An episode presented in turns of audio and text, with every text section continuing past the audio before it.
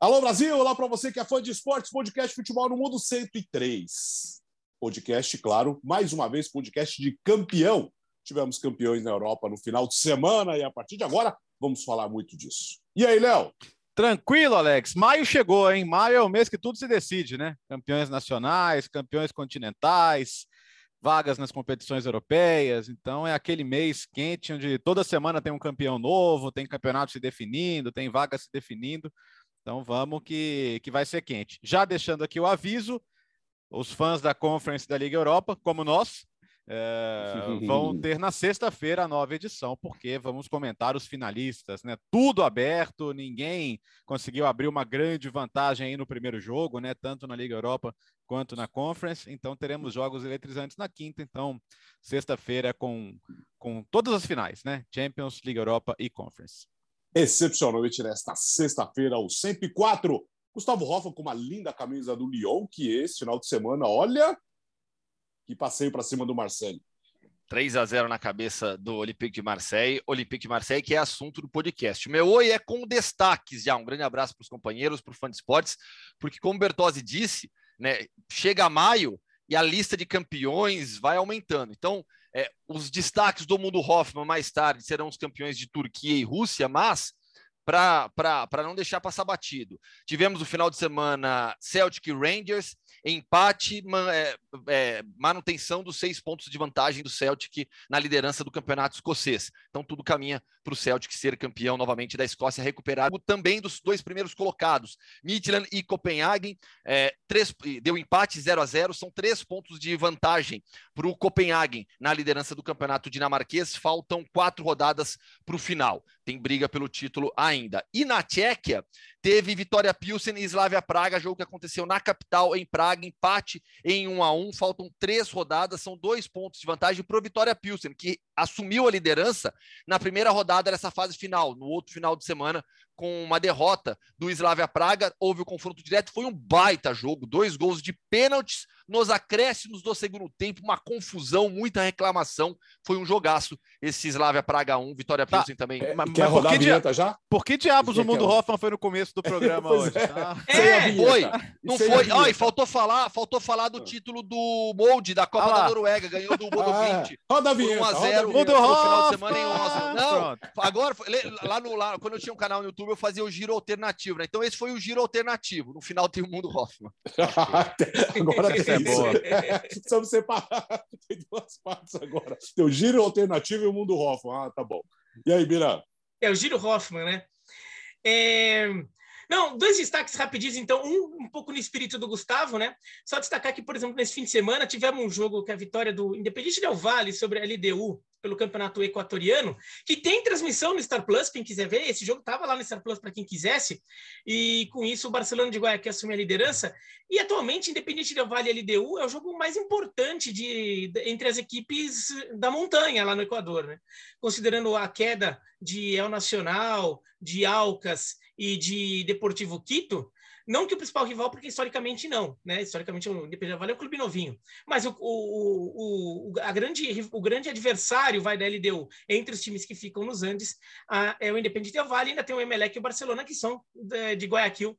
Então, o Independente Del Vale agora é o vice-líder, passando a LDU, o Barcelona de Guayaquil líder no Equatorianão. Um outro destaque é que, assim, acho que, enfim, a gente pode parar de colocar o Manchester United nos debates sobre os times que têm chance de vaga na Champions League. Porque o Manchester United, eu tô, eu tô falando isso aqui de manhã, né? A gente Olha tá que nem foi o jogo de hoje ainda, hein? É, então. Neste momento, o Manchester United tem oito pontos a menos que o Arsenal e o Manchester United tem nove pontos para disputar. Ou seja, ele teria que ganhar todos os jogos e o Arsenal não fazer ponto nenhum, sendo que o Arsenal ainda pega o Tottenham e o Tottenham tem, é, tem 61. Se o, então, se o Arsenal, para o Arsenal não pontuar, o Tottenham tem que ganhar esse jogo. Daí o Tottenham iria para 64. Só que no saldo de gols, o Arsenal é praticamente inalcançável para o Manchester United e o, e o Tottenham é completamente inalcançável. O Manchester United tem dois de saldo e o Tottenham tem 20 de saldo. Então a gente pode falar, parar de colocar o Manchester United nessa briga já está fora mesmo, o negócio é Liga Europa ou Conference ali, brigando com o West Ham e... É, com o Wolverhampton não vai rolar. Então, é por aí a gente pode falar. E olha que o Manchester United joga com o Brentford, dependendo do que aconteceu à tarde, nem chance matemática ele continuaria tendo. Então, já podemos... Eu estou falando isso agora porque não vai ser tema mais para frente, né, no debate. É, então, um assunto a menos. falando disso agora. É, um assunto a menos. Um, um assunto a menos para os programas de debate. Começamos na Espanha, uh, com o título do Real Madrid, título esperado, e veio com uma goleada uh, diante do Espanhol no sábado. Gustavo, 35 título espanhol, e quais as principais marcas dessa conquista? Vi que temos dois madridistas aqui no programa, né? Dois Sim, representantes aqui. É, e nenhum deles é você, né? Eu, eu não sou madridista. Eu não sou madridista. É, o Alex com uma não, bela. eu, só tô, eu só tô homenageando pelo, pelo título. Eu E a, a sua, a sua é antiga, né, o Biratã? Essa aqui não é nem, na verdade, não é exatamente uma camisa de jogo. Isso aqui é uma camisa polo é, temática aqui do A minha, do- do a, clube, minha é assim, da, a minha é da resistência, a minha é da grife da Trivela. Aliás, eu vou fazer uma propaganda Ah, aqui, que legal. ó. We want Ah, our cold é nights in demais. Stoke, que é a faixa que ficou marcante nos protestos contra a afinada Superliga. Fez um ano agora, né, a derrocada daquele projeto ridículo, e que só o Real Madrid é um dos três times que juram que ela ainda existe. Então, mesmo com o Real Madrid campeão, fica aqui o meu protesto e nada contra o título do Real Madrid, que é muito merecido. Vai, Gustavo, agora pode falar. E a camisa do Alex é mais nova, né, Alex? É. Sim, a, a camisa 3, de umas três temporadas atrás. Camisa 3, Essa é aquela azul marinho, azul marinho cheio de estrelinhas e tal, para mostrar Bom. que é o time estrelado. Vamos lá. Eu até publiquei um texto no blog, no site da SPN, sobre, sobre essas marcas, né? Quais são. É, quando a gente falar do 35 título espanhol do Real Madrid, né? O campeão espanhol de 2021-22, a gente vai lembrar do quê? Para mim, acima de tudo, Karim Benzema, melhor jogador do mundo. Eu acho que essa é a principal marca da conquista do Real Madrid. Independentemente do que acontecer nos três jogos que faltam de Champions League, eu não mudo a opinião. Karim Benzema é o melhor jogador da temporada. Tudo que ele já fez, para mim, é suficiente para elegê-lo como o melhor jogador do mundo na, na atual temporada. É, marcas incríveis. Aliás, Gustavo, até desculpa, aqui. duas partidas, né? Não, três contando ah, os dois jogos de semifinal mais a final, né? Eu digo, porque vai ter gente que, Ah, por tá, exemplo, ok. vai que o Salah, Ok, então vamos tá. imaginar que o Salah É, que o Liverpool os vai dois, semi- os dois de volta da semifinal. Ah, Isso, tá, isso, ok. isso. É, vamos, por, que, por que, que eu tô falando isso? Vamos imaginar que o De Bruyne, nos últimos dois Ah, jogos, leve o City ao título e marque seis gols. E a- ou a mesma coisa aconteça com o Salah e o Liverpool. Vai ter gente defendendo o De Bruyne como o melhor do mundo e vai ter gente de- defendendo o Salah como o melhor do mundo. Para mim, não. Para mim, Ô, não. Gustavo, Diga. é que não tem como o Salah e o De Bruyne levarem os seus times ao título da Champions ao mesmo tempo. Não, eu falei ou. Eu falei ou. Não, não, não, não, não. Eu falei Hoje. ou. Ou. Eu falei ou Ah, o mas- mas sabe- sabe ou o nome? o Salah. Sabe o nome que você não citou e está ganhando corpo, pelo menos nas discussões na Inglaterra? O Sadio Mané. Porque na, na- na emenda Jorginho, né? O cara que pode não ser o protagonista absoluto, mas ganha tudo. É, é- é que ninguém, é que as pessoas esquecem que o Senegal é campeão continental, porque as pessoas simplesmente esquecem o Senegal, né? Sim. Só para lembrarem o título da Argentina A na Copa Copa Africana América. como um todo. É, para ganhar, para que o título da Argentina fosse considerado como, como relevante, é porque era o Messi, senão para muitos outros não seria. Fato. Mas tem muita gente que, que entende ainda que tem que pesar isso, embora É. a própria bola de ouro tenha, tenha feito esse ano modificações do regulamento para deixar claro que o rendimento individual tem que vir antes Acima. da- da- da- das conquistas coletivas, né? Não que você É. não deva pesá-las. Mas tem muita gente discutindo isso. Pô, o Sa- o Sadio Mané é o cara que pode ganhar quatro títulos com o Liverpool e, e pode- e já, já foi campeão africano com sua seleção pela primeira É. vez, classificou o Senegal para uma Copa do Mundo. Então, o que, que faltou para ele na temporada como conquistas? Nada. É. Mas aí é aquela história. As- Assim como o Jorginho não era um grande protagonista da Itália, o Sadio Mané, ok, é protagonista do Senegal, embora ele nem tenha feito uma Copa Africana monumental, não. Ele fez uma boa competição como, como outros. E, e no Liverpool não é o principal nome, não é nenhum titular absoluto em algumas situações, né? Mas ok, dito isso, eu não concordo, tá? Eu acho que qualquer coisa fora de Benzema, a bola de ouro, é, é, é- É é- isso. é- de novo, falei semana passada e repito, é para acabar com o prêmio.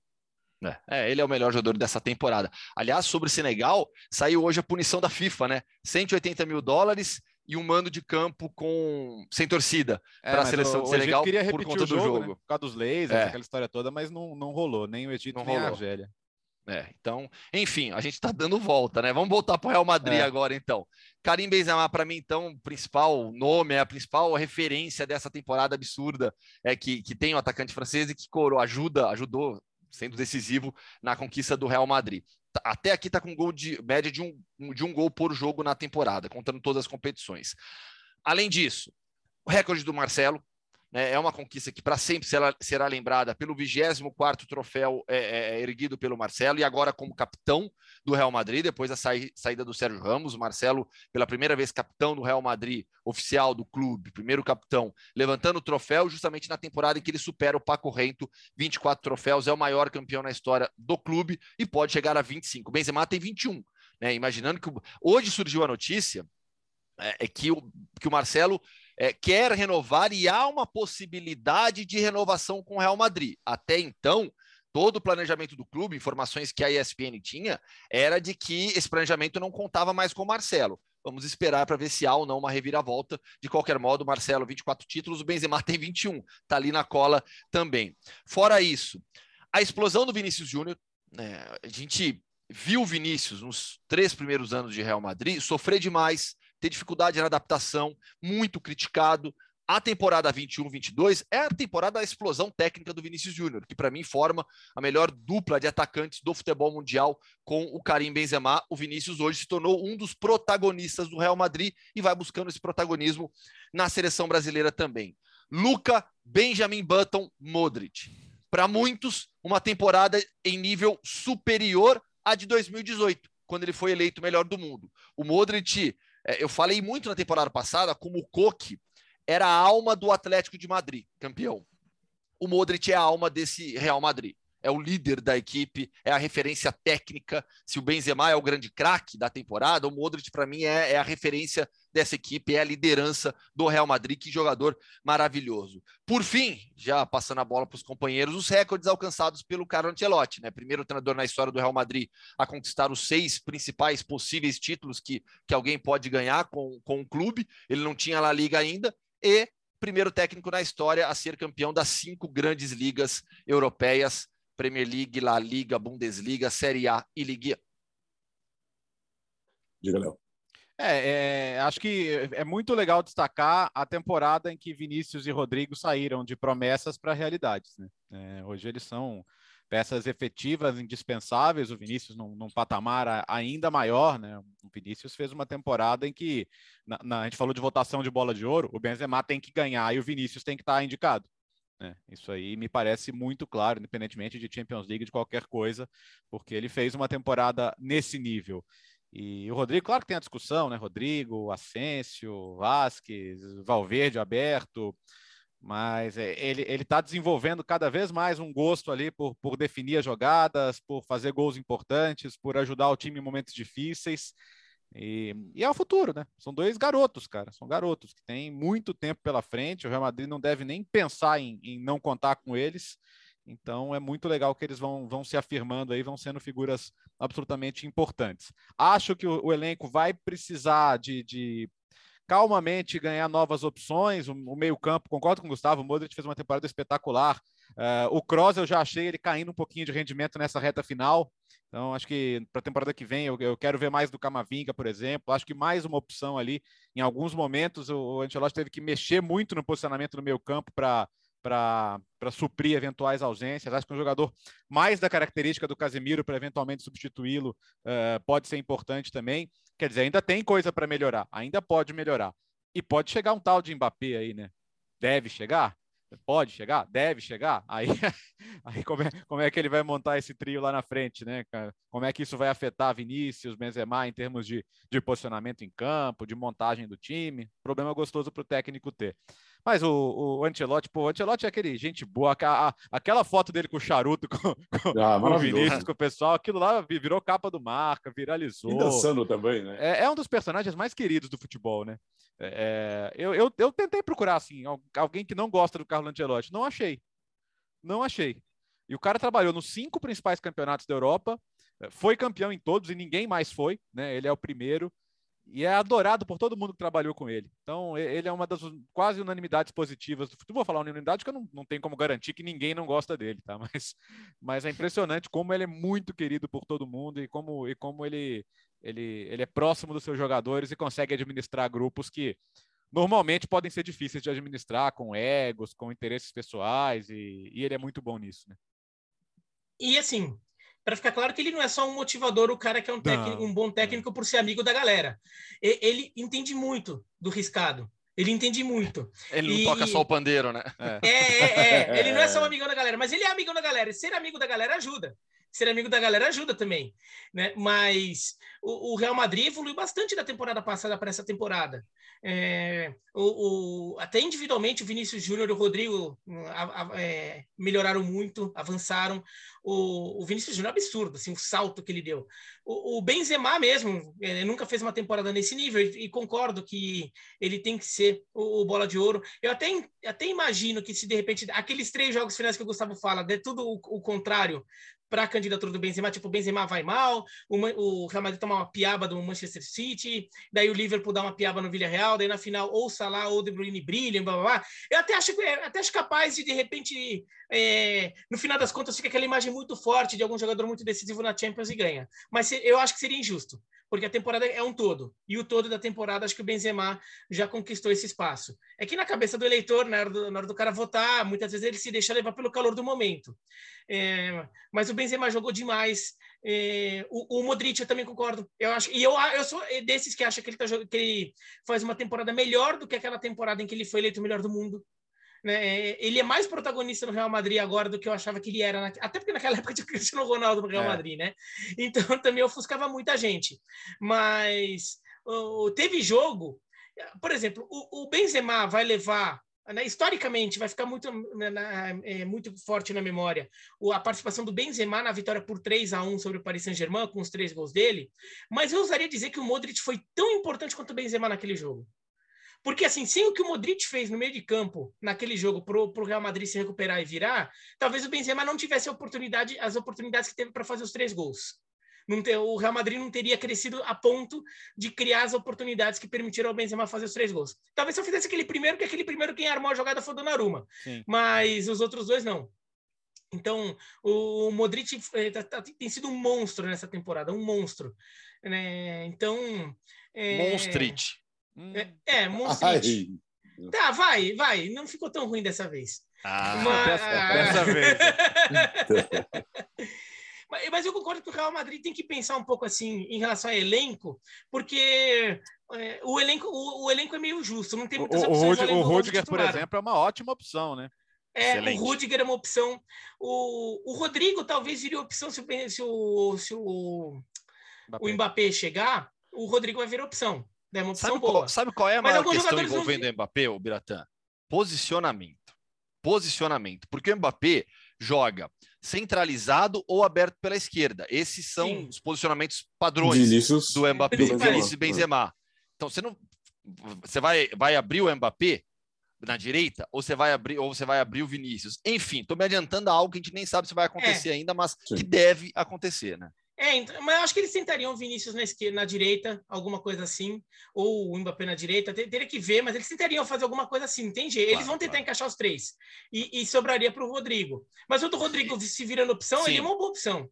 E, e, tem que, e tem que, assim, não sei se ficou a impressão de, ah, mas será que tem contra. Não, não, óbvio que tem que fechar com o Mbappé, tem que trazer o Mbappé sim, não é. tô sendo contra, não, só tô não, já pensando como. Não, não, não, é que às vezes pode passar a impressão, oh, o cara tá reclamando, não, não tô reclamando, eu já tô aqui pensando como que você vai arrumar o time. É, é possível, é claro que é, tá? Mas vai ter, vai, vai demandar treinamento, é, empenho, dedicação dos jogadores em algumas funções diferentes.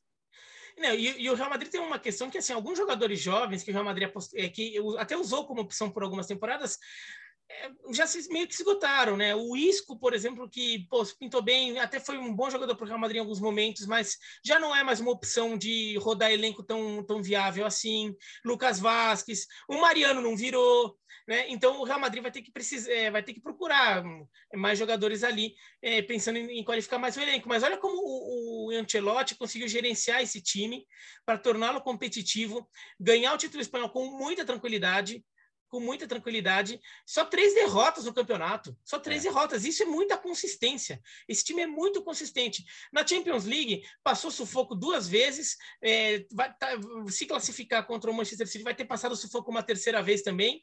Mas, assim, é, é, consistente, ele consegue competir, mesmo em atuações ruins, esse time consegue se manter competitivo. Então, o trabalho do Ancelotti é muito bom, é muito bom, é, até porque ele tinha um técnico que estava antes dele, que era o Zidane, um técnico que tinha muita força lá dentro, um técnico que já tinha levado o Real Madrid a três Champions na, numa passagem anterior.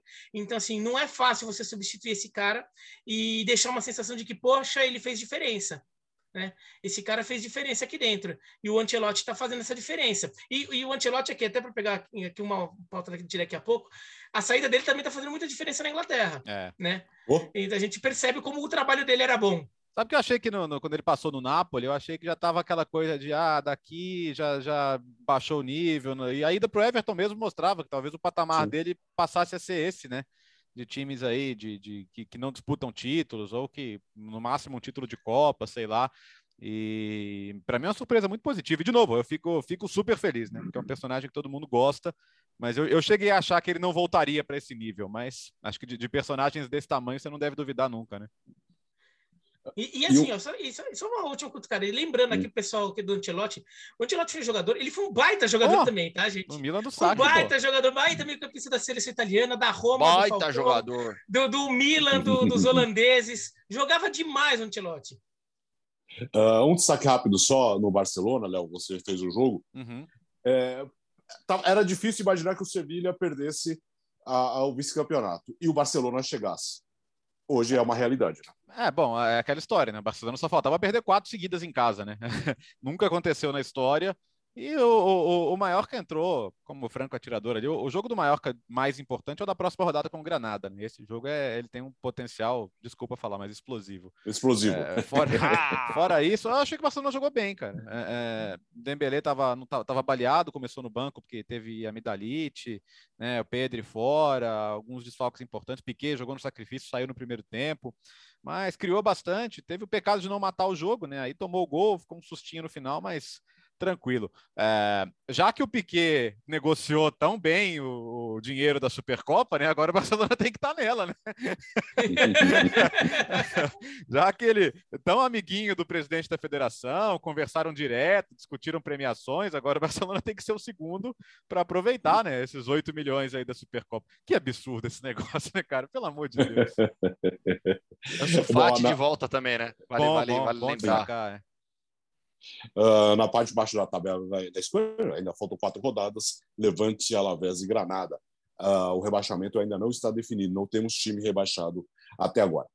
E na Itália, mais uma rodada espetacular com a vitória do Milan diante da Fiorentina. O jogo enrolado esse. E a Inter foi a Udine e venceu o Udinese, né? Alex, é, esse jogo do Milan e Fiorentina, num contexto normal, você falaria assim: ah, cara, tá dominando, o gol tá maduro, vai sair a qualquer momento, vai ser uma vitória tranquila. Só que não era esse o contexto, né? Era o contexto de mais de 70 mil pessoas em San Siro, a chance, dependendo só de você, de um título depois de 11 anos. Então, na verdade, assim, a cada gol perdido, e foram muitos, a sensação era, cara, não é possível, não é possível que o gol não vai sair. E o Giroud perdeu na cara, e o Rafael Leão, que normalmente não perde, perdeu na cara também, começou a dar aquele cheirinho de arroz queimado. Aí o Terratiano, goleiro da Fiorentina, falou: não, deixa comigo. Os goleiros estão em espetáculo à parte, né? O, o que os goleiros estão ajudando é. o Milan nessa reta final, direto ou indiretamente, foi o Meretti, o goleiro do Napoli na, contra o Empoli, que matou o Napoli no campeonato, foi o Rado, o goleiro da Inter contra o Bolonha, e agora o Terratiano, goleiro da Fiorentina também, deu o passe justamente no pé do Rafael Leão, e aí numa belíssima definição o Milan venceu. A Inter entrou muito pressionada contra o Modinese, que voltava forte, tinha goleado a Fiorentina no meio da semana e, aliás, tinha goleado três vezes em abril, mas a Inter conseguiu o gol rápido, que deu uma tranquilizada. Uh, conseguiu abrir o 2 a 0 também sofreu, né? Porque o Udinese descontou. É um bom time do Udinese. Olho no Gabriele Tioff, que é um técnico jovem que assumiu interinamente, mas que acho que tem tudo para ficar. Mas venceu. A questão agora é tabela. A tabela do Milan é pior. O Biratã lembrou da Fatal Verona aqui, que é justamente o próximo jogo, fora de e casa. Fora. Atalanta em casa na penúltima rodada. A Atalanta joga melhor fora do que em casa. A Atalanta quase não ganha em casa, mas ganha muito fora. E a última rodada, Sassuolo fora. Uh, em tese, o jogo mais tranquilo dos três, até porque é a última rodada e o Sassuolo não briga por nada. A, a, Inter tem o Empoli em casa e o Empoli só ganhou aquele jogo do Napoli no segundo turno, perdeu agora para o Torino. Cagliari na penúltima rodada, o Cagliari ameaçado, vai trocar de técnico pela segunda vez, Mazarri saindo. E a última rodada, a Sampdoria. Sampdoria ganhou o derby, ganhou do Genoa, tranquila também. Então, eu acho que quem chegar na frente na última rodada leva, se é que já não tiver definido. O, o Milan tem a vantagem de poder empatar um jogo o ainda. O Milan né? pode empatar um jogo. A minha sensação, na última rodada, quem precisar do resultado vai fazer. Então, a questão é quem vai chegar na frente lá. Posso só, só um comentário rápido do, do, do jogo do Milan, né? O Bertozzi falou, ficou aquela impressão de caramba, não é possível, a bola não vai entrar, não vai entrar, não vai entrar. Aí tem aquela jogada do Arthur Cabral. Ali eu falei, ali eu vi a bola entrando, eu falei, acabou pro Milan. E, e aí goleiro, tem, né? então, é, aí e aí aí o manhã faz a defesa, assim, era era aquele 1 a 0 para Fiorentina clássico em um jogo desse tipo. Milan pressionado, 70 mil pessoas, um clima espetacular no estádio, tendo que ganhar gol da Fiorentina, Arthur Cabral, mas o, Mike, o Manhã realmente evitou o desastre. E depois do gol do Milan, até o, o, o João Guilherme e o, e o Jean Odd na transmissão, né, eles ressaltaram, era, foi quase que uma emoção materializada. Né, no rosto das pessoas, as, tem uma imagem de um, de um pai beijando um filho, meu, é foi de arrepiar. As imagens depois do gol foram de arrepiar. Ô, Gustavo, as, as crianças, cara, assim, eu, eu, eu seria esse tipo de pai. Falar, cara, o meu Milan do Saque, o Milan do Ancelotti. Eu, eu ia ser uhum. tipo os caras que ficam mandando mensagem na transmissão do jogo do Milan. Ai, o Milan, ai, Kaká, ai, Dida, ai, o Milan, e o Mi, que saudade do Milan. Acho que eu ia ser esse pai. Então, então imagina pro moleque, cara. É, é uma coisa que, é. pô, o moleque de, de, de, Não é só moleque de 11, 12 anos, moleque de, de, de 15, 16 anos também, porque 15 anos nasceu em 2007, foi a última Champions é. do Milan, né? Ele não vai lembrar do Scudetto de 2011 praticamente. Então é isso, é toda uma geração vivendo aí um sonho. E, e outra coisa que o Jean destacou na transmissão, o, o, o, o Scudetto chegaria antes da hora no planejamento do Milan. O, o Milan tá, acaba de voltar para a sua segunda Champions, ainda depois de sete anos fora. Não era para ser agora, mas pô, agora, agora se não for vai ser chato, né? Porque tá tão na mão, pô. E, e, olha, que o, o, Milan precisa tomar cuidado, porque assim. É, vai falar que o Verona vai ganhar. Não, é. não, primeiro eu vou falar da parte do Milan. Tá. Uh, o... a, a, Inter até tomou seus sustos no finalzinho lá contra o Dinese, mas a Inter se impôs melhor. A Inter resolveu o jogo com uma, alguma tranquilidade, alguma naturalidade. O, o Milan mostrou uma ansiedade perigosa né, para esse tipo de momento. E se mostrar de novo, daí agora eu vou para outro jogo, o jogo tá. futuro. Tá. Uma ansiedade contra a Fiorentina, perdendo muito gol, claramente por ansiedade, que a perna trava na hora de chutar, o cara vai lá e dá um. tá ansioso, chuta fraco, chuta forte demais, né? Não, não, tá, não tá legal. Se, se jogar desse jeito contra o Verona, o Milan pode ter problemas porque o Verona vem bem. O Verona é, ainda tem alguma chance de classificação para a competição europeia, porque teoricamente a Lazio vai para a Conference e a Lazio está um pouco fora do alcance, né? A Lazio está sete pontos à frente com nove em disputa. Mas como a final da Copa da Itália é entre Inter e Juventus, a, a, a, vaga da Conference vai para o sétimo, sétimo, colocado, é. né? Porque o, é, a, a, vaga da, da segunda vaga da Copa da UEFA iria para o sexto e a vaga da Conference Meteu um Copa sétimo. da UEFA mesmo, Birata? Bugou, oh, Liga Europa, nossa! Bugou a máquina do tempo, hein? Nossa, aí você fica falando Copa, aí do Milan no Copa saco. Das entrei no clima, entrei no clima. Daqui a pouco você ele falou, mete um Copa das Feiras aí. É, não, você falou de o Milan do saque, sei lá, acho que eu entrei no clima e falei, é. Copa da UEFA, nossa. Então, na, na Liga Europa, e, e então o sétimo vai. E a Fiorentina está só quatro pontos atrás do Verona. É. Então, assim, está mais ao alcance. Então, o, o Verona tem esse interesse. Existe uma, uma questãozinha ali que o Tudor já deixou claro ali de do Verona terminar à frente do Sassuolo, isso deve acontecer, e terminar à frente da Atalanta, porque virou uma rivalidadezinha ali. Bom, entre Verona e Atalanta sempre existe rivalidade, mas também é uma rivalidade ali de é, entre até entre os profissionais que trabalham nos clubes, de a Atalanta, que é o time da modinha dos clubes médios provincianos da Itália, e, e de repente o Sassuolo começa a, a aparecer, o Verona e assim tirar esse trono da Atalanta, né? De, de virar o time mais é, que está mais na moda ali. Existe um pouco um pouco orgulho ali que, que, que, que o Tudor, até o técnico do Verona, já expôs. E daí tem uma questão do Fatal Verona, que assim, é, explicando de novo, o Verona duas vezes é, pegou o Milan em rodada, uma vez na última rodada, uma vez na penúltima rodada.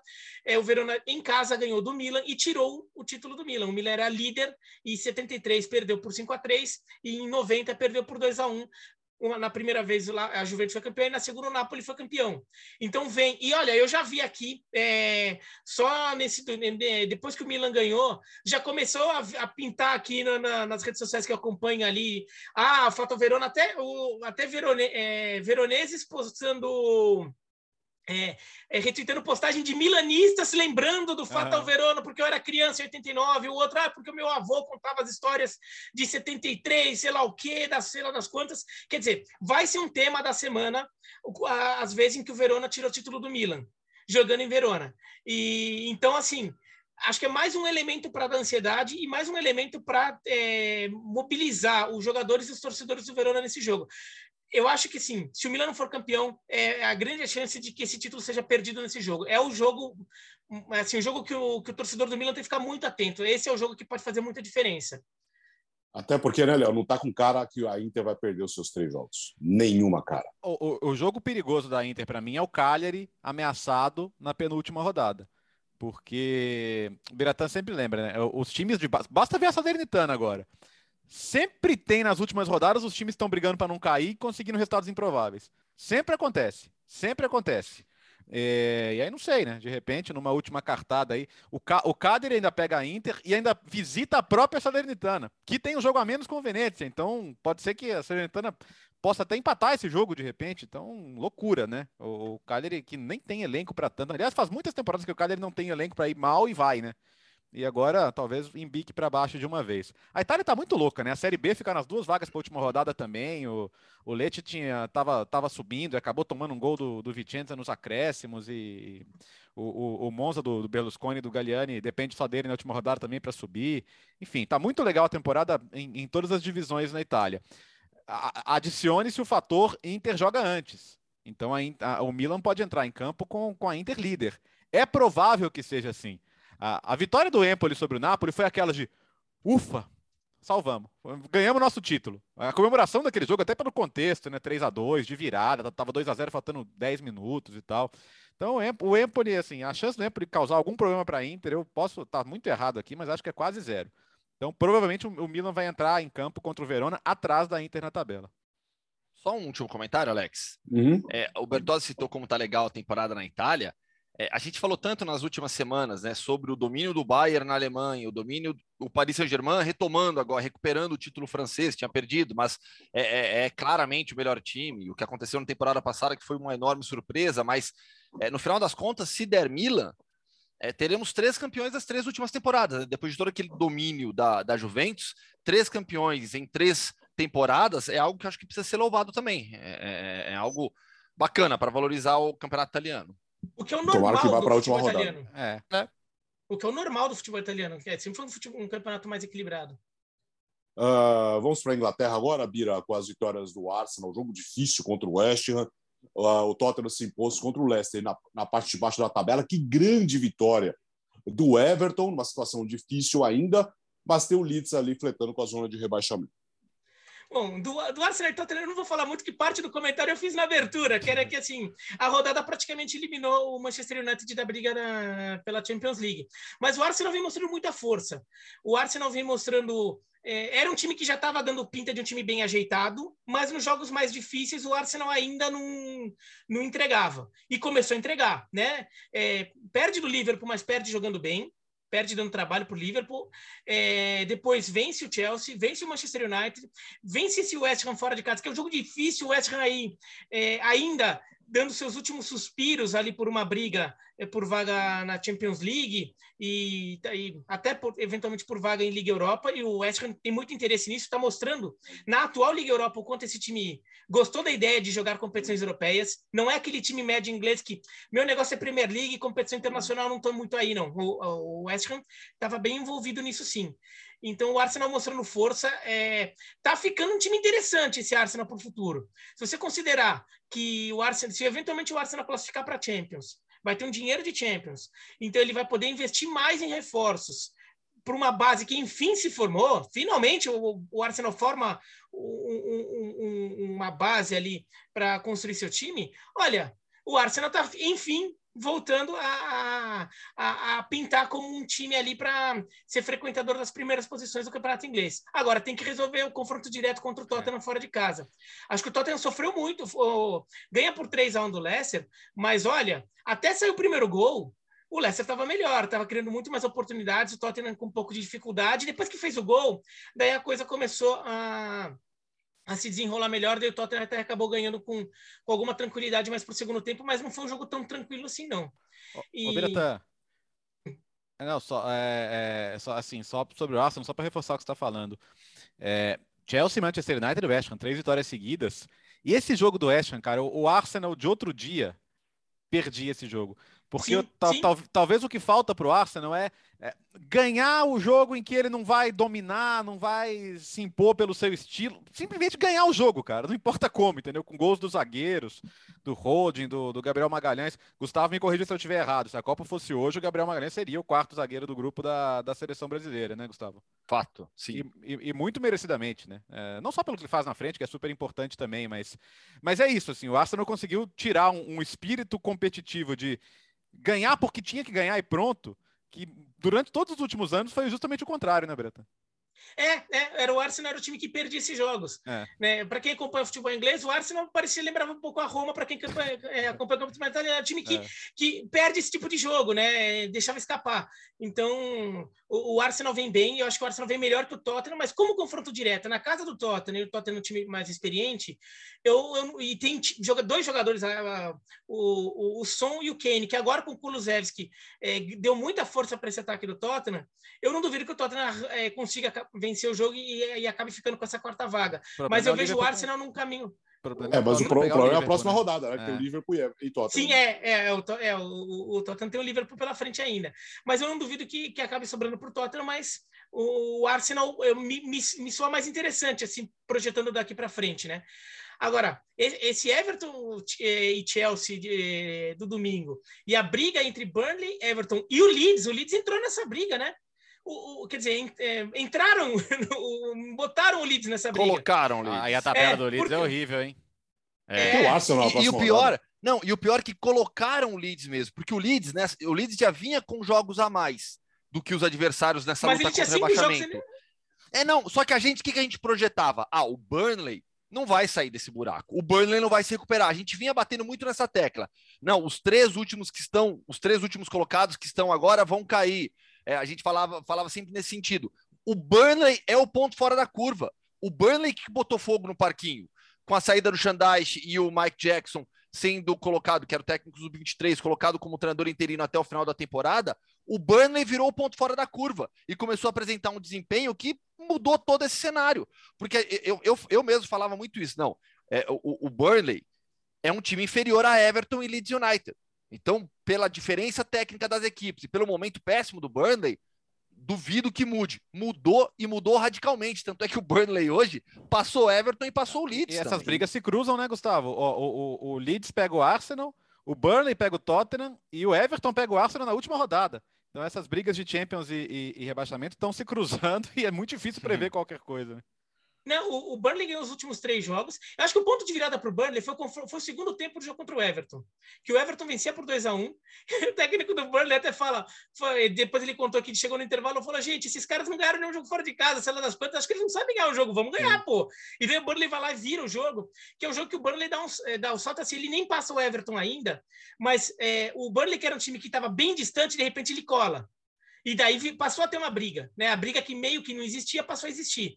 E daí o Burnley embalou. A vitória desse fim de semana do Burnley importantíssima. O time estava perdendo um confronto direto contra o Watford, que é o penúltimo colocado, e respirando por aparelhos. O Burnley estava perdendo por 1 a 0 vira com dois gols no finalzinho, tipo um gol nos, nos minutos finais e o segundo gol nos acréscimos, e então dá uma sobrevida. E, e lembrando que o Everton tem um jogo a menos ainda.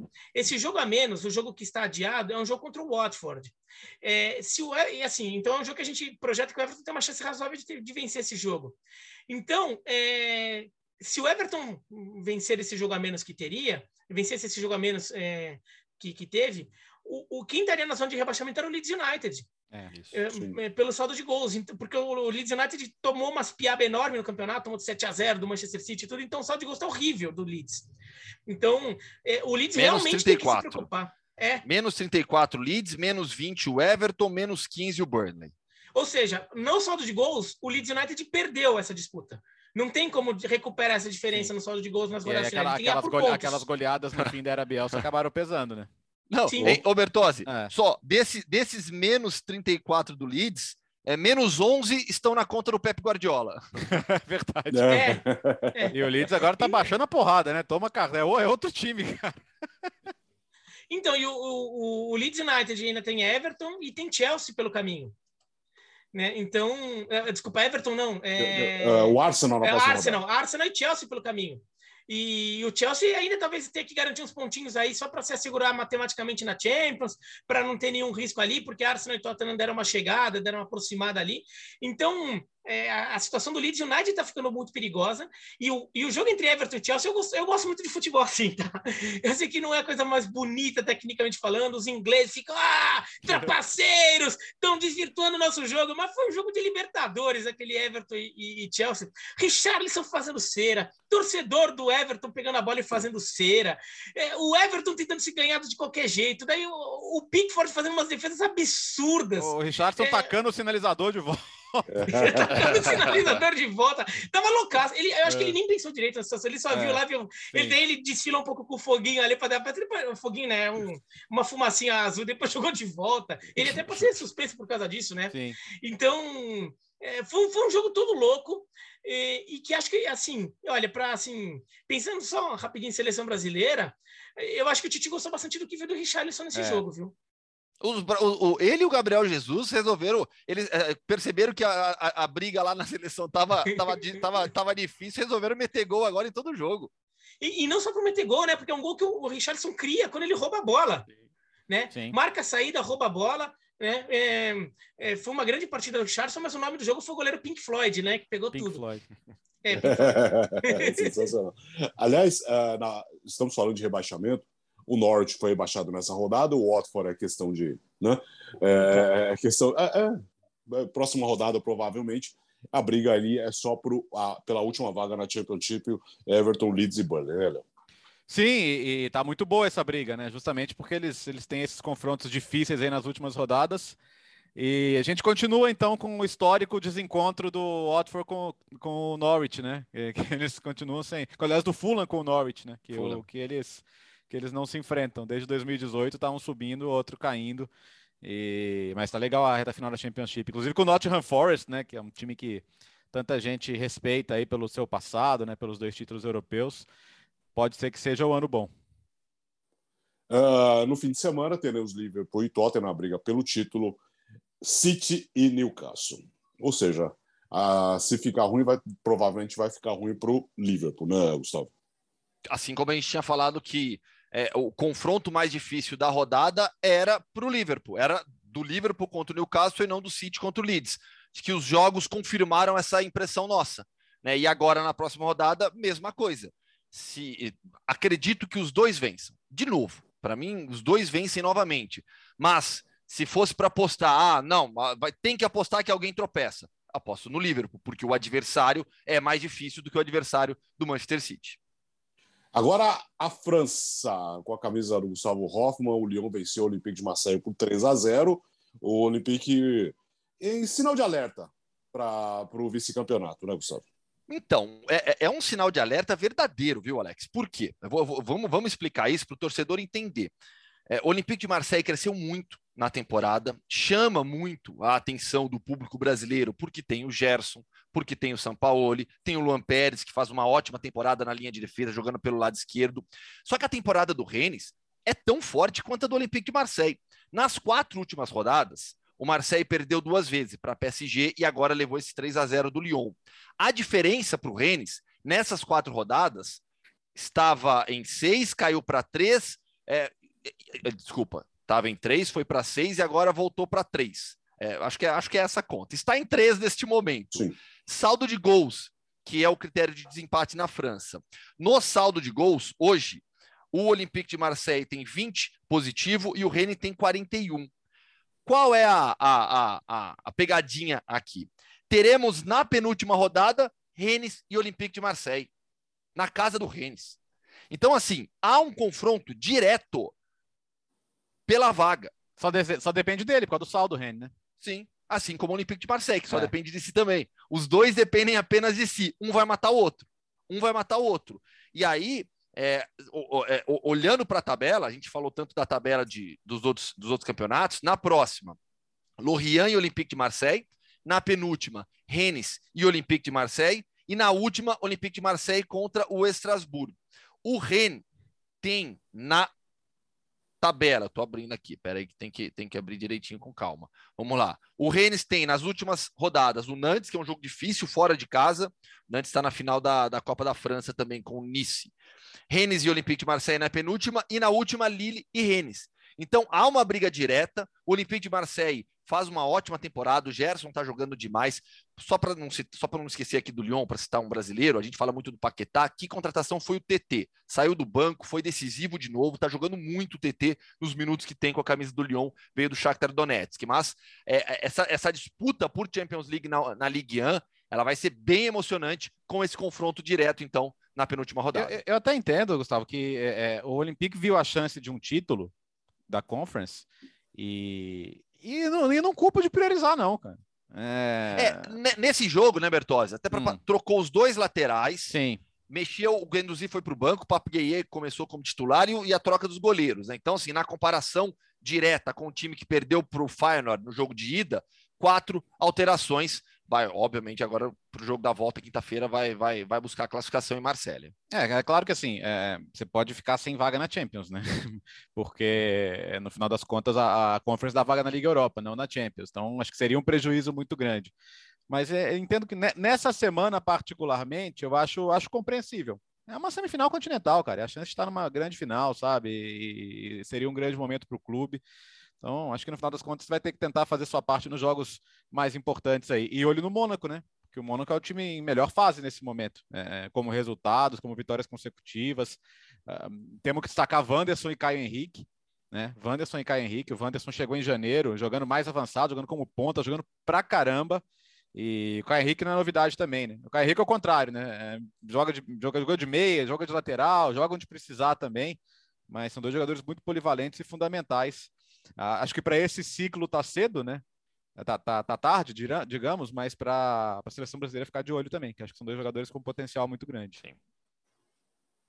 É, e em relação ao, Olympique de Marseille, tem esse jogo contra o Rennes, e o Gustavo até falou, né? O último jogo é contra o Racing de Strasbourg, que era um time que estava há três semanas, parecia meio até com uma certa tranquilidade ali que ia pegar pelo menos uma vaga de conference, agora caiu fora da, da, das vagas de conference, né? Porque teve uma queda, agora fez jogo duro quando o Paris Saint-Germain na sexta-feira. Então, é, se o Racing de Strasbourg ainda estiver brigando pela classificação na última rodada, também é um, um jogo com potencial chatíssimo para o Olympique.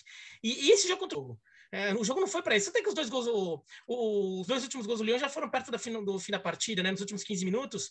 Mas o, o, primeiro tempo, o Olympique de Marseille melhor. No segundo tempo, o Lyon chega lá, faz um gol rápido com 10 minutos e depois começa a viver de contra-ataque e foi achando. O Milik, no primeiro tempo, perdeu muito gol, por exemplo. Poderia ter pelo menos duas boas oportunidades para abrir o marcador para o Olympique de Marseille e depois não aconteceu e daí o Lyon acabou ganhando o jogo. Um jogo cruel. E assim, esse Lyon do, do Peter Boss também é, é um time que às vezes dá, dá sinais de que, nossa, esse time é bom, tem uns caras bons, faz uns, encaixa uns bons jogos. E às vezes esse time some de campo. E é por isso que o Lyon não está brigando mais lá na frente na tabela. Né? O Lyon ainda tem uma chance de pensar em Conference League, mas está difícil, está cinco pontos atrás do Rennes, do, do Nice com nove em disputa.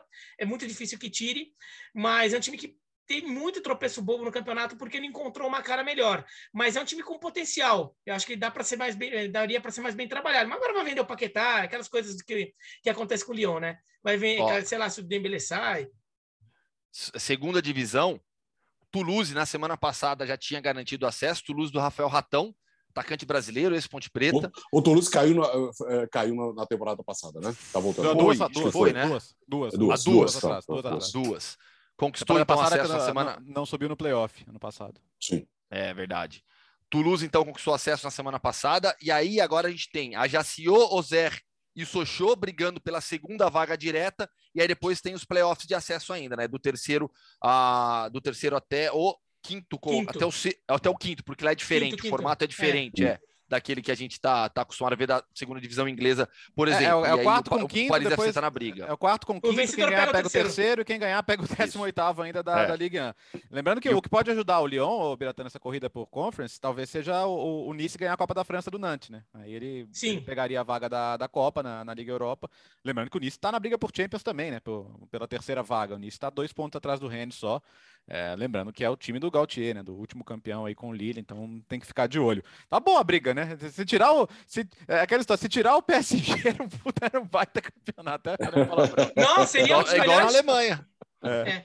Não, e, e, e essa segunda, a segunda na França, lembra que o quinto colocado que o Gustavo mencionou é o Paris. Né? É, é Aliás, o, tá o Biratã, do... é. esses playoffs já estão definidos, né? Vai, porque assim, pela diferença para o sexto colocado, é, os, os são eles. dele. É, isso, isso. Só falta definir quem vai ser o segundo que sobe diretamente. É, e a ordem, né? O Paris ainda tem chance de passar claro. o Sochaux e o Ozer, né? Ainda tá difícil, mas tem. É, o Paris, que a gente já até mencionou aqui, é, o time, é um time que está até ligado à origem de fundação do Paris Saint-Germain, né? Ele faz parte da fundação e depois ele é, foi uma fusão de dois clubes, depois ele pula fora, mas aí o Paris Saint-Germain continua existindo.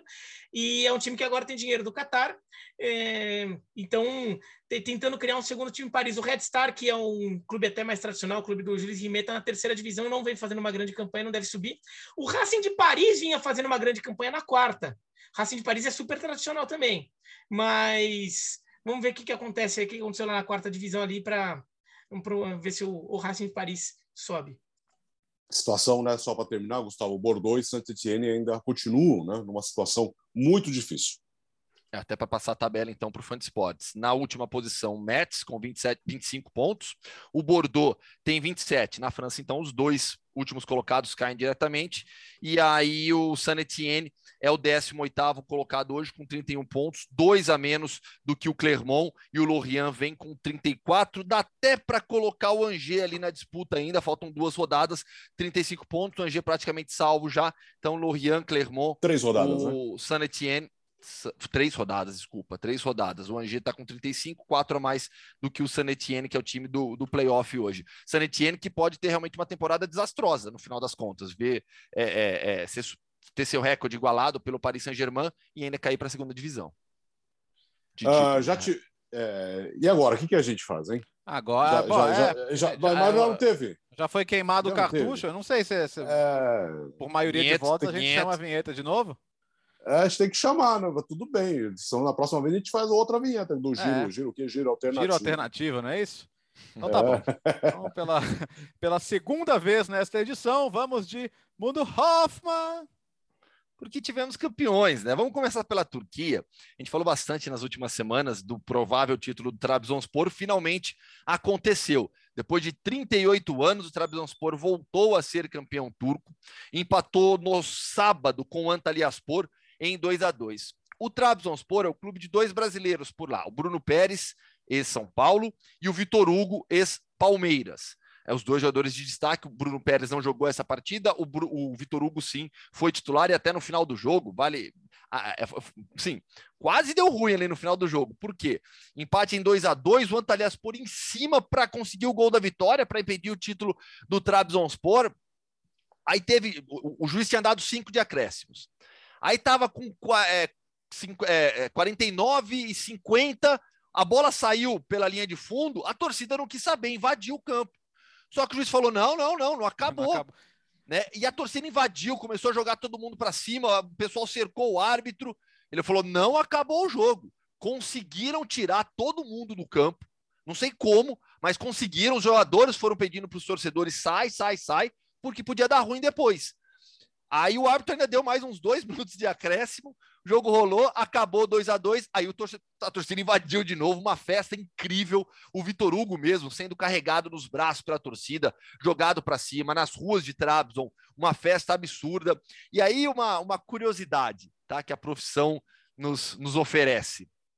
Eu, eu, eu vi esse jogo depois, no domingo, né, pelo iScout, lá da redação da ESPN né, que eu fiz o. Fiz, foi, aliás, no sábado mesmo que eu vi esse jogo. Só que depois eu não vi ao vivo. Eu trabalhei na, na transmissão de La Liga, do Atlético Bilbao e Atlético de Madrid. Eu tinha um Sport Center depois e aproveitei esse intervalo para ver o jogo do, do Trabzonspor. Quem estava na redação ao meu lado? Fábio Luciano. Hum, falei, ah, ah. falei, vem ver, capita. Olha só, aí eu mostrei para ele, né? Aí eu mostrei para ele, mostrei para ele final, ele falou: "Meu, você não tem noção que loucura que era jogar em Trabzon". Aí ele contou de uma história que ele falou, que ele falou assim, ó, o, o, o Trabzonspor odeia o Fenerbahçe. Ele falou: "Da nossa parte, não tinha esse ódio". Aí ele contando, né? A gente ia jogar em Trabzon, se olhava para a cara da, dos torcedores, eles queriam matar você. Aí ele contou uma história de uma vez que o ônibus do Fenerbahçe indo para o jogo, é, a polícia teve a informação que haveria uma emboscada da torcida do Trabzon em uma, em uma região montanhosa. Pararam o ônibus no meio do caminho, a polícia entrou no ônibus do Fenerbahçe, os policiais ficaram nas laterais com o escudo para fora e falaram: vai. Aí o Fábio conta que a emboscada aconteceu numa região de montanha, que ninguém sabia de onde estava vindo pedra. O Fábio mostrando, você falou, ó, vinha pedra de um tamanho de, de tijolo, assim, gigante né? Que a hora que o ônibus, ninguém se machucou, felizmente, mas na hora que o ônibus chegou no estádio, eles ganharam o jogo, mas na hora que o ônibus chegou no estádio, eles olharam o ônibus destruído, assim, destruído, só para você ver o nível que é de, de, de, dificuldade, essa loucura, essa coisa fora do normal que existe na Turquia, nessa relação até, né? É errada, até muitas vezes doente, né? De ser agredido dessa maneira, mas é uma paixão que, que, eles têm pelos times absurda, né? E, e Gustavo, dei, dei, duas coisas, dois comentários aí. É, primeiro, até de futebol nacional, né? Que o Vitor Pereira cutucou isso na, na coletiva do, do, Corinthians, falou que assim, ah, falaram que eu não sei o que é derby, meu, eu já treinei time na Turquia, pô, olha como são as coisas lá. E outra Exato. coisa, né? Daí, isso daí, falando desse colega nosso, o Fábio Luciano, mas também de um outro colega nosso, né? Que a gente fala muito dessas rivalidades nesses países que o pessoal loucaço por futebol, como, é, no caso, Grécia, Turquia, Argentina, das, das, das grandes torcidas dos grandes clubes, né? Mas as torcidas dos times regionais, do, do, dos grandes regionais, às vezes é muito maluca, que é, que é, do, que é do time da capital. O, o Elias também fala que, que, apesar do maior rival do, do Olympiacos ser o Panathinaikos, o jogo que era mais pegado mesmo é contra o Pau, uhum. que quando ia jogar em é. Tessalônica, né? Que a torcida do Pau, que era loucaça né? também. É, é, acho que é a mesma coisa, acho que a, a proporção é parecida, né? Porque você ser um time forte regional, mas que sempre apanha na hora H porque ah, tem um gigante nacional, que tem dinheiro, tem mídia, sei lá o quê, o pessoal fica muito mais pilhado. É. Alô, e aí, Pita! Só, só, ah, é, boa. Foi aniversário dele semana passada, né, Alex? É verdade. O... Faltou só a festa. Pois é, rapaz. Sabe Ele é que, é bom de festa, que, assim, eu tava, eu até publiquei no meu Twitter hoje. Cara, a, a, as ruas de Trabzons no, no, domingo parecia uma rave, cara. Todo mundo com a lanterna do celular, tocando da cidade. Nem, ficou ninguém em casa, cara. É uma coisa maluca, absurda. Então, essa, essa coisa da paixão do torcedor turco, assim, ela, ela proporciona umas imagens bem bonitas, bem emocionantes. Pena que o, o coeficiente da Turquia caiu, né? Então vai ter que pegar aquele playoffzinho ali para entrar na fase de grupos é. da Champions. É, o Gustavo citou o Vitor Hugo e o, e o, Bruno Pérez, né? Brasileiros. Marek Hamsik, super conhecido, ídolo do Napoli, Gervinho também, ex-Roma, ídolo do Jean, e outros personagens importantes nesse time. O Jefferson é um goleiro histórico do Trabzonspor, né? O Jefferson, ídolo do Botafogo, também é um ídolo do Trabzonspor, teve uma passagem importante por lá. E muito bacana, cara, essa paixão do turco por futebol. É, foi legal o Vitor Pereira falar isso, porque às vezes a gente vive numa bolha, né? A gente acha que só aqui Sim. tem fanatismo, só aqui tem rivalidade, só aqui não pode perder clássico, né? Como se fosse, não, o cara não sabe o valor de um clássico. O cara trabalha na Turquia, velho, desculpa. Tá doido. E, e, se tudo der certo, se tudo der certo, a entrevista dessa semana diretamente de Trabzon. Aguardemos. Ah, garoto. É... Ah, legal demais, hein? Para fechar. Aliás, o mundo... mandou uma camisa de desses aqui. Ó, vamos lá. Para fechar o mundo Hoffman. Rússia. O mundo Hoffman original, né, pô? É... Acabou, acabou não. o Zenit foi campeão nesse final de semana, venceu o Lokomotiv Moscou por 3 a 1 atual tetra campeão russo, é o nono título nacional na história do clube. Apenas um foi conquistado no período soviético, em 1984, todos os outros já no período do país como Rússia graças ao poderio financeiro. O clube é bancado pela Gazprom, que é a maior empresa do país, é, dá um suporte financeiro para o Zenit hoje que nenhum outro clube da Rússia tem, mesmo antes do início da guerra. É, quando a gente fala de Spartak, de CSKA, que tem milionários, tem, tem oligarcas também por trás, nenhum tem a força financeira que o Zenit tem na atualidade do futebol russo. E na atualidade, quando eu digo, é período anterior ainda à guerra. Agora a Rússia vive uma recessão econômica, a economia vai diminuir, esses oligarcas não têm mais a mesma fortuna, tudo está mudando na economia russa e, consequentemente, vai mexer com o futebol também. Zenit campeão, mas não tem vaga garantida na Champions League. Aí o Bertozzi pode, pode explicar melhor do que o Zenit de muitos jogadores brasileiros também que continuaram por lá. Né? O Campeonato Russo, muitos jogadores podiam sair é, e alguns saíram, mas as principais estrelas continuaram, entre elas todos os brasileiros do Zenit, Yuri Alberto, Claudinho, Malcolm, Wendel, quem que é o quinto? Esqueci Douglas um. Já... Douglas Santos, obrigado. Teria, teria vaga direta na Champions se a Rússia não estivesse suspensa, né? Só que a UEFA não anunciou ainda o que vai fazer, né? E, e, o curioso é que a própria Ucrânia pode se beneficiar. Por quê? O primeiro a se beneficiar é a Escócia se o campeão já tiver garantido. A não ser que seja vida real, provavelmente não será. Então, o campeão escocês, que deve ser o Celtic, vai direto para a fase de grupos. É a décima primeira. Décima segunda, quem é? Ucrânia. Então, se a UEFA decidir que mais um campeão nacional ocupa a vaga da Rússia, é o campeão ucraniano, que não existe, na verdade, né? Mas a, a, a Federação Ucraniana mandou a classificação final como a classificação que estava no momento da, da, da, paralisação. Não vai terminar o campeonato, tem lei marcial, enfim, não, não vai terminar o campeonato. E, e o, título, e o, o Shakhtar não é considerado Isso, campeão. O Shakhtar não ele é campeão. Ele vai como líder, é, é. é mas ele não é campeão. Agora, a federação precisa apresentar para a UEFA uma classificação final do campeonato. Né? Então, o Shakhtar não vai ser declarado campeão, mas como o time quer o líder, à frente do Dinamo de Kiev, ele vai para a fase de grupos da Champions League caso se confirme. A UEFA, eu acho até que já demorou tempo demais. Né? Não sei se eles estão esperando terminar toda a temporada, terminar para fechar a lista, mas acho que eles já poderiam, a essa altura do campeonato, ter falado quem, quem ocupa a vaga, mas a tendência seja que justamente o Shakhtar se beneficie do Zenit não entrar direto. Terminou o podcast Futebol no Mundo. Ufa! Boa. Mais uma vez, pauta extensa, podcast Futebol no Mundo 103. Lembrando que a próxima edição, a 104, será na próxima sexta-feira, com a definição uh, dos finalistas dos três torneios uh, da Champions, da Liga Europa e da Conference. Certo, Léo? Certo. É, passo o bastão aqui para o Jean Odd, então, porque uh, inicio as minhas férias. E... Ah, mas aparece na sexta, faz um esforço. É... Vai. Palpite, então, não, dá palpite, palpite para as finais. É. Palpite para as finais? Palpite para as finais.